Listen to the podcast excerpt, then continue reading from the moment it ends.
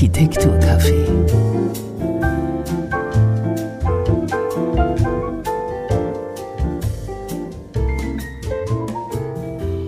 Hallo, liebe Hörerinnen und Hörer, willkommen im Architekturcafé.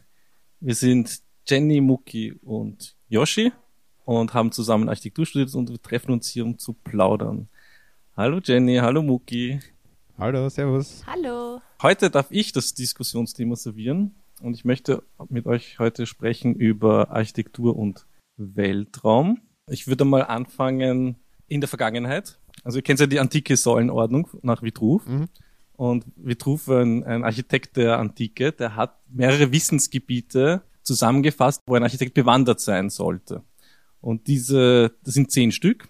Ich zähle sie mal auf. Das sind äh, Schriftkunde, Zeichnen, Geometrie, Arithmetik, Geschichte, Philosophie, Musik, Medizin, Jura und als letztes Astronomie. Also nach seiner Meinung waren alle zehn wichtig, um ein hervorragender Architekt zu sein. Und interessant, Astronomie wird ja jetzt im Architekturstudium ja nicht mehr unterrichtet.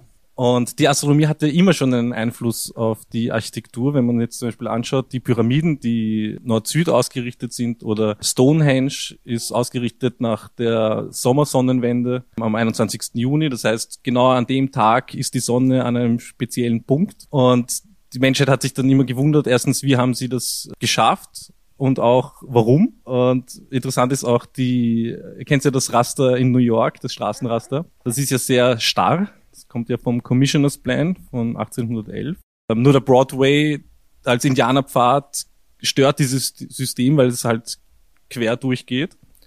Aber auf jeden Fall hat äh, Manhattan eine Ost-West-Ausrichtung. Das Lustige ist, dass genau die Sonne auch in der Achse dann ist. Das heißt, wenn irgendwann später es New York mal nicht mehr gibt und es gibt dann Ausgrabungen, dann werden die Leute vielleicht denken, oh, das, das muss eine riesengroße Kultanlage äh, gewesen sein, wo man die, wo man den Sonnengott vielleicht gehuldigt hat oder irgend sowas. Das stimmt, da gibt's ja Neil deGrasse Tyson, dieser große Astronom, macht da regelmäßig Fotos äh, von der Sonne, wie sie quasi wie in Stonehenge genau zwischen den Gebäuden steht. Absolut, ja. Noch interessant, wenn wir weitergehen, in Indien, da gab's den Jai Singh II. und der hat zwischen 17, 1724 und 34 hat er fünf Sternwarten in Indien gebaut. Die hießen Jantar Mantar und das waren magische Instrumente. Und das waren große Bauwerke, um die Sterne zu vermessen. Und obwohl es schon 1608 gab es schon Teleskope in Europa. Das heißt, man konnte schon mit anderen Mitteln ähm, das, also die Sterne ausmessen. Und dennoch haben die da fünf riesige Gebäude gebaut. Und das war aber auch ein Symbol, weil damals war das so, dass der, der den, den Kalender, also Kalender war ein Schlüssel zur Macht. Das heißt, das war ein Machtsymbol, dass die wussten, wann was passiert. Auch interessant, der Weltraumboom in den 50er, äh, 60er Jahren oder eigentlich schon Ende 40er. Also es ist ein Architekturstil daraus entstanden, und zwar heißt der Gugi. Gutes Beispiel für Gugi, äh, den Gugi-Stil ist die Lavalampe oder auch ein 1958er Buick diese Spitzenformen, das, sind, das ist ein bisschen... Diese, diese Tropfen, tropfenähnlichen, so oval, äh, wie man eine, eine, ovale Scheibe rotiert ein bisschen. Genau, oder das Peace Needle in Seattle, also das ist so wie der Donauturm, nur oben ist ein UFO. Mhm. Mir fällt immer gleich ein, wenn ich an Architektur, Berührung mit Weltraum denke, Hausrucker, die Oasen, die sie da, diese Blasen, die sie an die Häuser dran gemacht haben wo man sich dann so raussetzen konnte mit so Palmen in der Blase. Das ist für mich äh, so ein Bild, das ich im Kopf habe seit dem Studium, das mir sofort einschießt, wenn ich an Architektur und Weltraum denke, weil diese Sphären sind ja eigentlich auf der Erde nicht notwendig. Im Weltall aber natürlich schon irgendeine Art von Abschirmung ist natürlich im Weltall notwendig. Und diese Verbindung ist natürlich, das ist ja Pop-Art, ist eh klar. Aber es holt ein bisschen so Weltraumarchitektur auf die Erde. Absolut, gutes Beispiel. Es ist auch so, dass wenn wir jetzt dann von der Vergangenheit in die Gegenwart oder in die Zukunft schauen, wird ja auch sehr viel jetzt entworfen, Kolonie am Mars. Äh, Menschen träumen ja davon, dahin zu siedeln. Und da entstehen ja auch, wie du sagst, solche Bubbles, also so Iglos, Glas-Iglos, wo eine, eine künstliche Atmosphäre beziehungsweise auch der Druck äh, wie auf der Erde so ein Bar äh, gehalten wird. Deswegen sind ja auch die, sind die meisten Entwürfe rund, weil dadurch die, der, der Luftdruck viel besser gehalten wird. Genau, das, das wollte ich auch gerade sagen. Also äh, einerseits das mit den, mit den Bubbles stimmt natürlich. Und die Form, weil du auch gesagt hast, dass gerade diese, diese Gebäude, auch wenn sie auf, auf der Erde sind, wenn man an Space Architecture denkt, bei alles oder alles, was, was sich mit dem Thema beschäftigt, äh, ist so ein bisschen ja, rund, oval, keine, keine ganz gerade Oberfläche. Und, und genauso ist es ja eben auch bei diesen Entwürfen für äh, Marssiedlungen und so weiter. Das hat natürlich auch mit dem, mit dem Druck zu tun und ich glaube, was dann natürlich auch maßgebend ist, weil wenn ich mir jetzt überlege, wie, wie schaut es denn da oben aus am Mars, also so gut wie man das halt weiß, es ist Pampa, es ist nix, es ist relativ, äh, relativ flach, geht es dahin, wir haben große Marswinde und, und Stürme und also es ist ein bisschen vergleichbar auch mit diesen Wüstenlandschaften. Deswegen wird das ja auch immer wieder dort, ähm, wenn man so Marsfilm macht, wird das ja auch immer wieder dort gedreht. Und wenn man sich jetzt anschaut, was dort dann für Architektur dann teilweise steht, ist es ja auch ähnlich. Also wenn man jetzt, wenn man jetzt ähm, vergleichbare Rahmenbedingungen, unter Anführungszeichen natürlich, sich anschaut in einer Wüste und man baut dort irgendwelche Gebäude, dann haben die auch meistens irgendwelche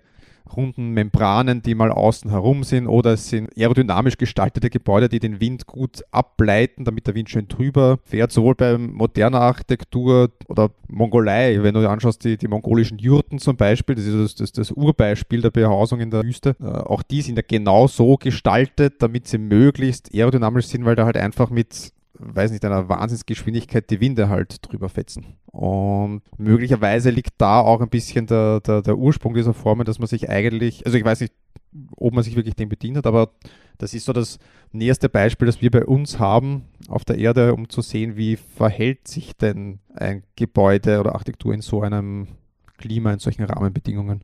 Es gibt ja auch viel Kritik, dass wir uns als Menschheit mit Gebäuden auf dem Mars beschäftigen, obwohl wir Probleme auf der Erde haben, genug haben. Und äh, das Gegenargument ist dann, naja, wir lernen ja vielleicht, wenn wir auf dem Mars mit diesen Bedingungen auskommen können, vielleicht brauchen wir das in Zukunft ja auch auf der Erde. Als Versuchslabor für annähernde Klimakatastrophen, die vielleicht kommen und die kann man dann vielleicht dort schon mal antesten. Richtig, beziehungsweise es gibt ja zum Beispiel auf dem Mars keinen Sauerstoff. Und wie schafft man es dann dort, Leben für Menschen zu schaffen mit den Mitteln, die vorhanden sind?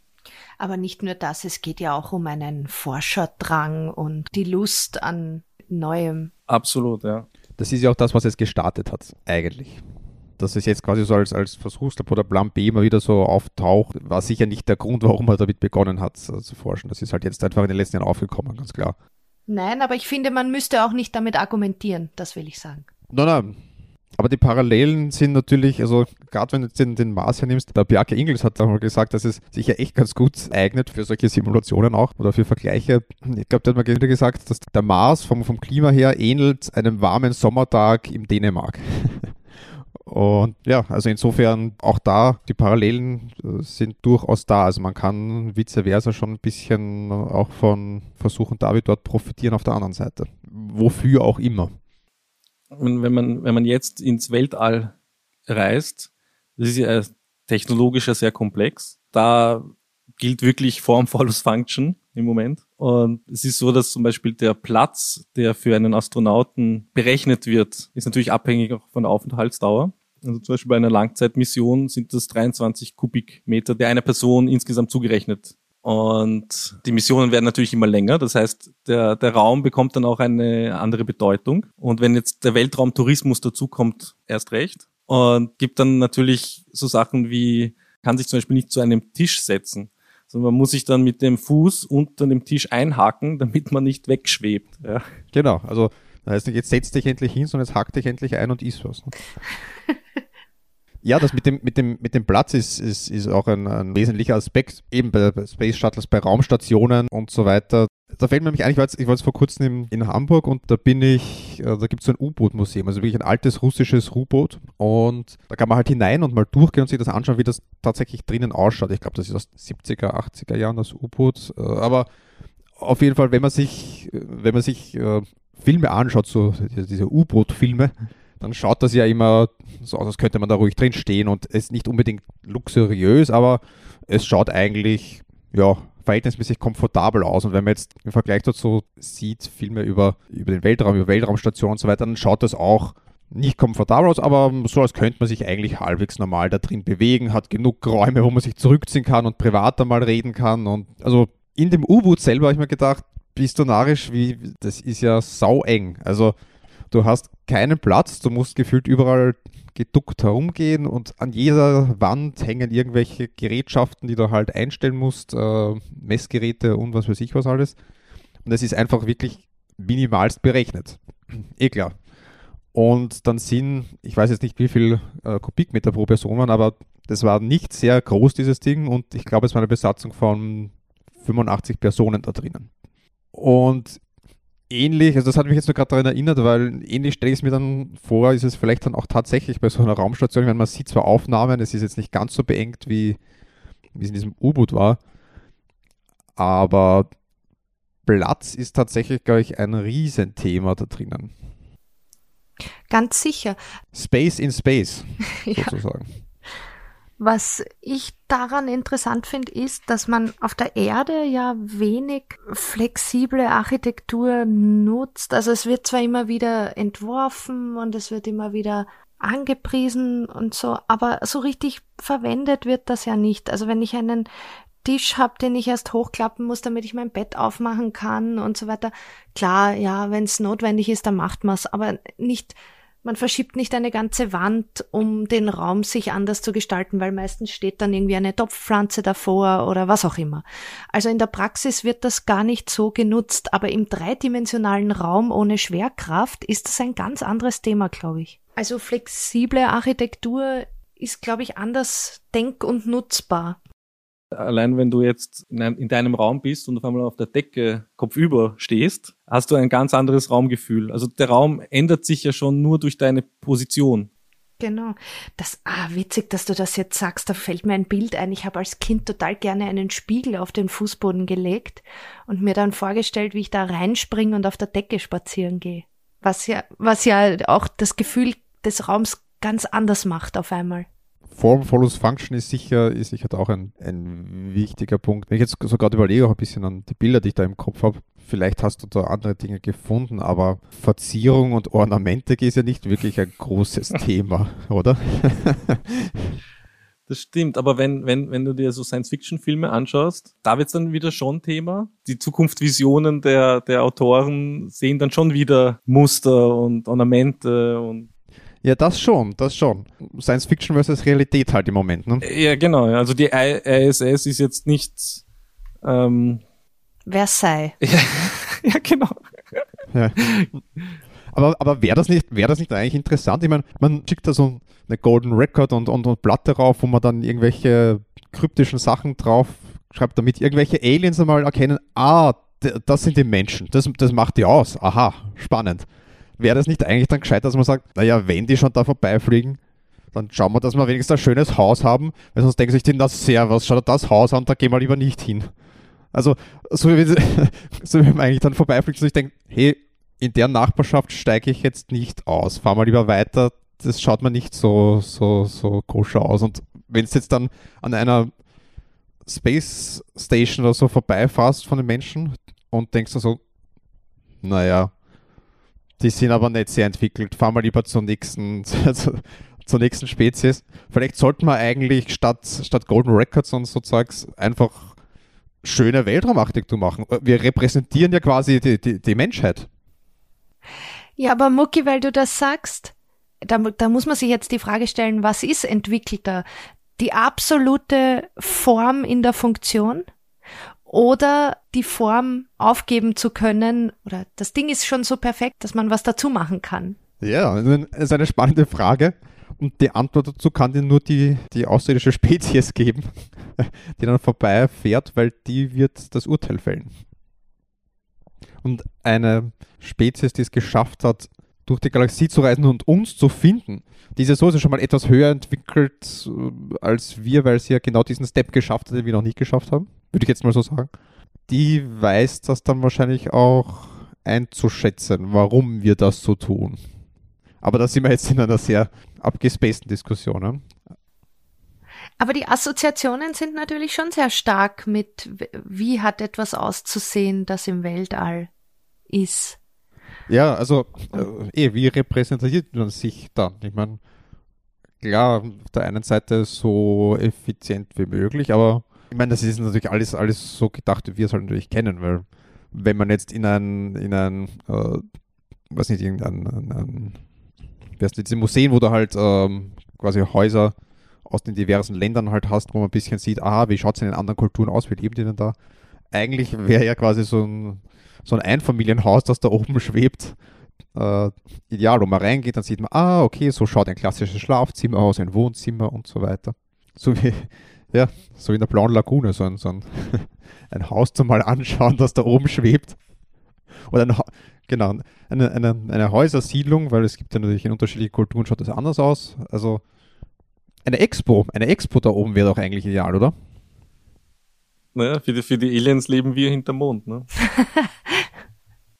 wie, wie identifizieren wir uns als Menschheit, wenn wir in die Weiten des Weltalls reisen und vielleicht auf andere treffen?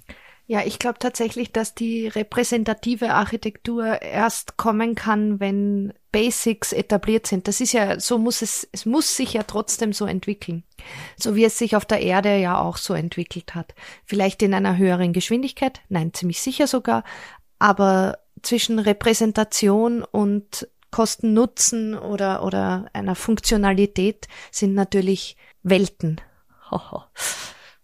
Das heißt, es wird dann ein Zeitalter geben, wo dann fliegende Versailles herumschwirren und dann wird wieder jemand kommen wie los und sagen, nein, keine Macht der Ornamente und dann wird's wieder zurück zum, zum Minimalismus. Oder, oder umgekehrt, keine Macht dem Minimalismus und dann kommt eine Bewegung, die äh, Ornamente fordert.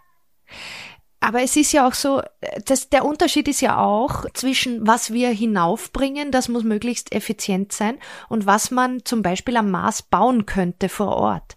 Weil das kann natürlich ganz anders aussehen. Ich habe jetzt letztens gelesen, dass es Überlegungen zu Marsbeton gibt. Also Beton, der auf dem Mars gemacht wird mit Marserde und irgendwas anderes statt Wasser. Schwefel. Ja, ja, genau. Und dort vor Ort dann 3D gedruckt wird. Und etwas, eine Struktur, die vor Ort gebaut werden kann, wird natürlich sich schneller in eine Richtung entwickeln, die jetzt der Funktion effizientes Hinaufbringen nicht mehr dient, ja. Stell dir vor, Betonmischer, die von der Erde zum Mars geschickt werden. so große drehende Betonmischer. das wäre irgendwie absurd. Aber andererseits passiert ja genau das auf der Erde. Ne? Ja. Wir, wir tun ja auch von, von, von einem Kontinent zum anderen riesige Ressourcen transferieren, aber sehen das als absurd an, es mit dem Mars zu machen. Absolut, ja. Aber die, ja, die Nutzung der Materialien vor Ort ist sicher the way to go, denke ich mir. Und ja, es gibt da Versuche in die Richtung. Man muss, ich meine, irgendwas muss man da ja auch tun, die einfach nur die Maschinen hinschicken, ja, wird wahrscheinlich schwer. Ich, ich glaube, beim Mars ist es, also ich habe zumindest mal gelesen, äh, ich glaube, das große Problem ist ja auch, man müsste ja müsste zuerst mal einen Teil, glaube ich, auch des Bodens ein bisschen versiegeln, weil der Mondstaub ja eigentlich alles an Arbeiten verhindert, was man tun kann. Also insofern ist der Marsbeton vielleicht eh gar nicht mal so schlecht, wenn man es erstmal eine große Fläche mal zumachen muss, versiegeln muss, bevor man da überhaupt etwas tun kann.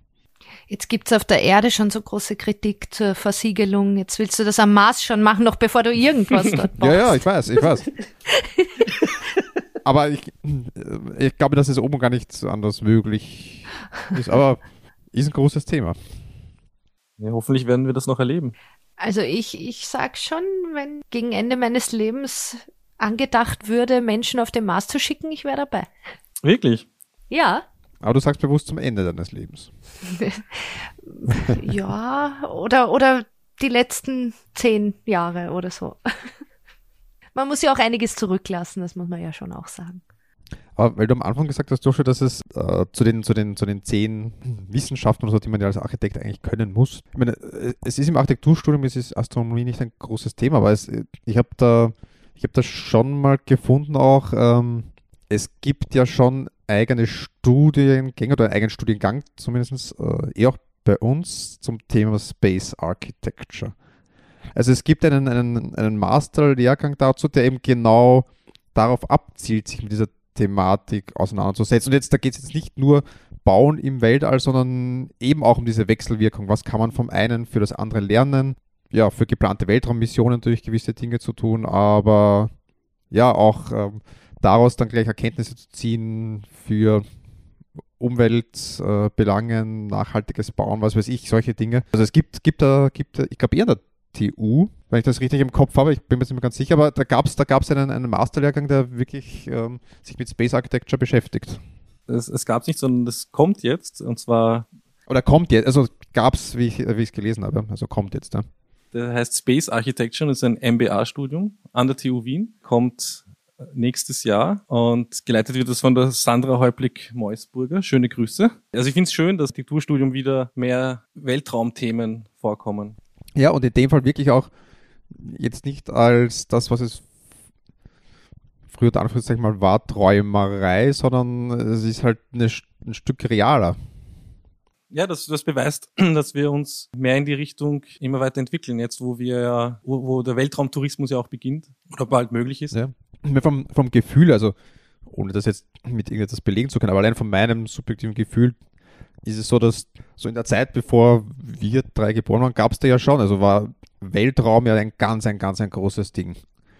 Und das ist aber irgendwie ein bisschen zurückgegangen und jetzt, jetzt, jetzt kommt das aber auf eine ganz, mit einer ganz anderen Qualität und Größe auf einmal wieder zurück. Ja, es brauchte auch immer wieder neue Ideen. Ich meine, natürlich war die Jagd zum Mond ein Politikum. Weil wer schafft das als erster und wer schafft im Kalten Krieg als erster oder zwischen den rivalisierenden Nationen äh, als erster einen, einen Menschen ins All zu schicken? Und deswegen war das natürlich auch was äh, ganz Großes und gesellschaftlich wichtiges Ereignis. Heute hat das, glaube ich, heute hat das einfach andere Hintergründe, weil das ja private Leute sind, die das so forcieren mit ihrem Privatvermögen. Trotzdem ist es aber gesellschaftlich ein Ereignis, aber anders natürlich. Es hat nicht diesen Nationalismus, wenn man möchte, den es damals hatte, sondern mehr die, diese Lust darauf oder diese, die Idee, dass jeder da mal hin könnte vielleicht. Nicht der eine, der uns repräsentiert, sondern jeder. Es ist ja auch, also uns Architekten wird ja immer vorgeworfen, dass wir immer alles anfassen müssen. Also physisch? Ja. Okay. Physisch. Bei den Astronomen, die, die sich ja mit dem Weltall beschäftigen, die beschäftigen sich mit dieser Wissenschaft, können, können das aber nie anfassen. Und die haben das Einzige, was sie haben, ist Licht. Und das ist echt faszinierend, was man technologisch heute schon nur anhand des Lichtes sehen kann. Also es gibt ja das Lichtspektrum und wir halt, wir können einen Teil des Lichtes sehen, aber es gibt halt Licht, was wir nicht sehen können. Also wie zum Beispiel Infrarot, ultraviolettes Licht, äh, Gammastrahlen und so weiter, die auch im Licht, also die auch da sind. Also so funktioniert ja das Ganze. Man kann so durch diese Analyse des Lichtspektrums erkennen, was für eine Zusammensetzung hat zum Beispiel ein Stern oder bewegt er sich, in welcher Geschwindigkeit bewegt er sich. Äh, das, das können wir alles mittlerweile schon äh, nur durch das Licht erkennen. Sehr, also ich finde das sehr faszinierend. Absolut faszinierend. Und, und noch dazu, was die, ich meine, zeitverzögert natürlich, äh, wegen der Lichtgeschwindigkeit, ne? Äh, aber das ist noch der Event, den ich ja auch sehr interessant finde, halt, wenn man sich mit etwas beschäftigt, und Zusammensetzen von etwas, was, wie es wohl vor 200 Jahren oder so ausgeschaut hat, je nach Distanz. Ja. Was ich auch ganz, ganz lustig finde, so eigentlich, wenn man es von der anderen Seite betrachtet, wenn jetzt da jemand von, von diesem Stern oder äh, zu uns schauen würde und uns analysieren würde, jetzt gerade in dem Moment, dann würde er uns wahrscheinlich im Jahr 1800 sehen. Das, das ist ja warum es gibt ja so viele Theorien, wenn, wenn, wenn jetzt Aliens uns sehen, wie du gesagt hast, Muki, und sie sehen den Planeten, aber sehen nur irgendwelche Tiere, keine Menschen noch, äh, oder Dinosaurier vielleicht, und, aber die sehen das jetzt gerade, ne? Das hast du gemeint. Mhm. Ja, genau, genau, richtig. Ja. Und dann fliegen schnell her mit Überlichtgeschwindigkeit denken sich, hey, cool, schauen wir uns die Dinosaurier an und dann kommen sie an und sehen sie uns. Und sind dann positiv oder negativ überrascht. Dann wollen sie, dann wollen sie ihr Geld zurück. Und die Dinosaurier-Show. Jurassic Park-Ticket wollen sie zurück. und glauben, sie haben den falschen Planeten entdeckt. Ja, genau. Es gibt ja dieses Paradoxon, ähm, dass man sagt, wenn ein Raumschiff heute losstarten würde, dass es schafft, zu einem sehr weit entfernten Stern zu fliegen, dann würde es schon von dem nächsten überholt werden, weil das schon die bessere Technologie hat. ja. Sehr gut. Ja, zum, zum Mars fliegt man ja nur ein halbes Jahr, ne? Ja. Nur. Das geht ja noch. Da, da würde ich aber First Class fliegen. Das zahlt sich dann schon aus, ja. Also mit 25 Kubikmeter Platz. Die Frage finde, also ich würde da gerne noch ein bisschen weiter diskutieren, wie repräsentative Architektur im Weltall aussehen könnte, weil jetzt beschäftigt man sich ja wirklich viel damit, wie man die Dinge hinaufbringt und wie sie auszusehen haben, so mit Falttechniken und so, das finde ich ja irre spannend, wie man Segel falten kann auf möglichst Briefmarkenformat, die dann zehn Quadratmeter groß sind. Ähm, Membrane, die leicht sind und so weiter.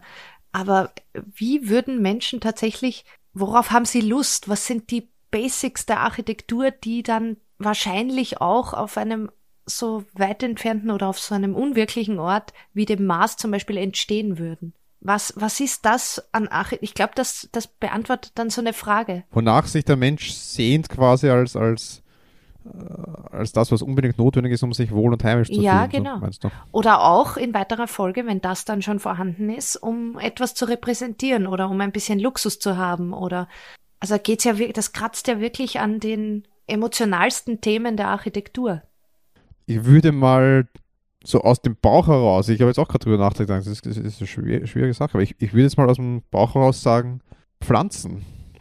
Hat jetzt nicht per se was mit der Architektur Architektur zu tun, aber das ist das Erste, was mir sofort in den Kopf gegangen ist. Das würde mir, glaube ich, am meisten fehlen da oben in der Landschaft. Irgendwas Grünes, ich weiß es nicht. Wenn es unsere Natur. Äh, ja, wahrscheinlich äh, in dem Fall da oben als Behelf dann halt eine, eine Kunstpflanze oder irgendwas in die Richtung. Weil das ist was, was mir schon immer wieder auffällt, wenn, wenn überhaupt nichts mit Naturbezug in einer Wohnung oder einem Raum ist, fehlt mir meistens etwas. Aber das ist jetzt ja ein Deko-Element, also nicht unbedingt, nicht unbedingt ein architektonisches Element. Ja, es gibt ja Bestrebungen äh, bei solchen Mars-Kolonien da ja auch Architektur zu schaffen, die dann auch Pflanzen beherbergen können, um als Erholungsraum, äh, wie, du, wie, du, wie du schon gesagt hast, äh, ist es ja sehr wichtig für uns Menschen, die Natur wir sind halt trotzdem, ob, man will es kaum glauben, aber wir sind trotzdem naturverbunden. ja. Und äh, das Interessante ist, wenn jetzt äh, der Mars besiedelt wird, es gibt ja auf dem Mars ja eine geringere Schwerkraft als auf der Erde. Und deswegen gibt es da auch Theorien, dass wenn jetzt mehrere Generationen dort leben, diese Marsmenschen äh, ja dann in die Länge gezogen werden. Also die werden einfach größer werden. Ja, die werden längere Arme haben, vielleicht auch so einen längeren Kopf das heißt, die werden sich anatomisch den Bedingungen anpassen, sich unterscheiden zu, zu Menschen auf der Erde, was wiederum vielleicht die Frage stellt sich dann, wie du sagst, was, wir sehen das jetzt, was brauchen, also was wollen wir mit unseren Ansprüchen auf der Erde dort, aber was wollen vielleicht dann in, äh, über mehrere Generationen lebende Marsmenschen, vielleicht wollen die ganz was anderes, vielleicht sind ihnen Pflanzen ganz egal. Ja, oder die, die, die Art der Räume. Ich glaube auch, dass das, dass das äh, deshalb schwer zu beantworten ist, weil wir uns da nicht so hineinversetzen können, diese Situation. Weil eine zweite Sache, die mir jetzt auch eingefallen wäre sofort, ist, einer der wichtigsten Dinge für mich sind schon auch private Räume, Rückzugsräume. Ja, wurscht, wie die jetzt gestaltet sind, aber das ist definitiv ein Thema. Die Frage ist jetzt, wenn du am Ende deines Lebens, zum Beispiel dann auf einer ersten Marskolonie bist, ja. wie viele Leute sind dann da oben? Ist dann da oben vielleicht eher der Drang an, dass man sagt, hey, es gibt ja gar nicht so viel Entertainment und Sachen und äh, da brauche ich keinen Rückzugsraum, sondern einen Auszugsraum, wo will ich eigentlich mehr unter Menschen sein. Also ich glaube, dass vielleicht die Qualität, nach der man sucht, sich schnell umdrehen, wenn die Bedingungen einfach ganz anders sind. Deswegen, ich weiß nicht, ob das so einfach zu sagen ist. Voll, und das werden dann neu, da werden die Karten quasi neu gemischt, auch in der Architektur. Ja. Absolut. Ich wollte auch nicht darüber diskutieren, ob wir das jetzt herausfinden können, sondern einfach nur sagen, dass das, dass die Basics der Architektur mit Emotion da nochmal einen neuen Kickstart bekommen könnten, sozusagen. Und was das, was die Emotionen sind, die dahinter stecken könnten. Und ich fand spannend den Punkt, dass wir uns als Spezies natürlich höchstwahrscheinlich verändern, auch körperlich, sicherlich auch psychisch. Weil dann wird es vielleicht relevant, ich meine, das ist, das ist jetzt über längere Zeiträume entsteht dieser, dieser ähm, diese Änderung der Emotionen, wobei vielleicht gar nicht so lange, da reicht wahrscheinlich ein bisschen oben sein. Aber wenn's, wenn sich da wirklich das ein bisschen auseinander entwickelt, da wird es dann interessant werden, wo findet dann die Entwicklung statt und in welcher Wechselwirkung, weil wenn dann weiterhin auf der Erde quasi entwickelt wird und Konzepte entstehen, die dann oben gemacht werden, die dann aber immer weiter von dem eigentlich auseinandergehen, was man oben braucht. Also da ist die Feedback-Schleife dann enorm wichtig, weil sonst wird permanent oben raufgeliefert, raufgeliefert, gebaut, gebaut und eigentlich komplett an den Bedürfnissen vorbei. Das ist ein bisschen wieder so, äh, das, was man, man kennt, man kennt das ja eh von der Erde auch, wo man dann halt gut gemeinte Bauten und Projekte zum Beispiel in Drittweltstaaten halt dann baut, wenn man ja. sich aus Kol unserem, ne? ja genau, wenn man sich aus unserem Kontext denkt, das wäre genau das, was man dort braucht. Und dann baut man das hin und es wird nicht benutzt, weil es braucht dort, so wie wir das gedacht haben, niemand. Ja. Genau, deswegen habe ich auch gemeint, dass es sich entwickeln wird. Ja. Vor Ort. Und dass das sicherlich das Thema sein wird für die Zukunft. Ja. Bin ich bei dir, ja. Also als man Kontinente entdeckt hat und diese besiedelt hat, hat sich ja auch parallel entwickelt. Und deswegen haben wir auch so eine schöne Vielfalt auf der Welt. Und die werden wir dann auch mit dem Mars haben, wahrscheinlich. Wobei ja die Vielfalt heutzutage zurückgeht. Also es wird schon immer gleichförmiger. Ja, das stimmt. Durch die, durch die Globalisierung hast du recht, ja ähm, wird's auch, aber trotzdem haben wir zum Beispiel noch immer sehr viele Sprachen auf der, auf der Welt. Und dann ist auch die Frage, entwickelt sich vielleicht auf dem Mars eine Marssprache? So ein Esperanto. Marsperanto. Marsperanto, ja. ja, ähm, Jenny, Muki, es war mir wieder eine Freude, mit euch zu plaudern. Jenny, ich komme dich dann besuchen auf dem Mars vielleicht. Sehr gut. Ja, dann bedanke ich mich bei allen Zuhörerinnen und Zuhörer fürs Einschalten. Folgt uns auf Instagram, abonniert uns auf dem Podcast-Player eures Vertrauens und wir sehen uns dann das nächste Mal wieder im Architekturcafé. Bis dann. Tschüss. Baba. Bis zum nächsten Mal. Baba. Tschüss. Architekturcafé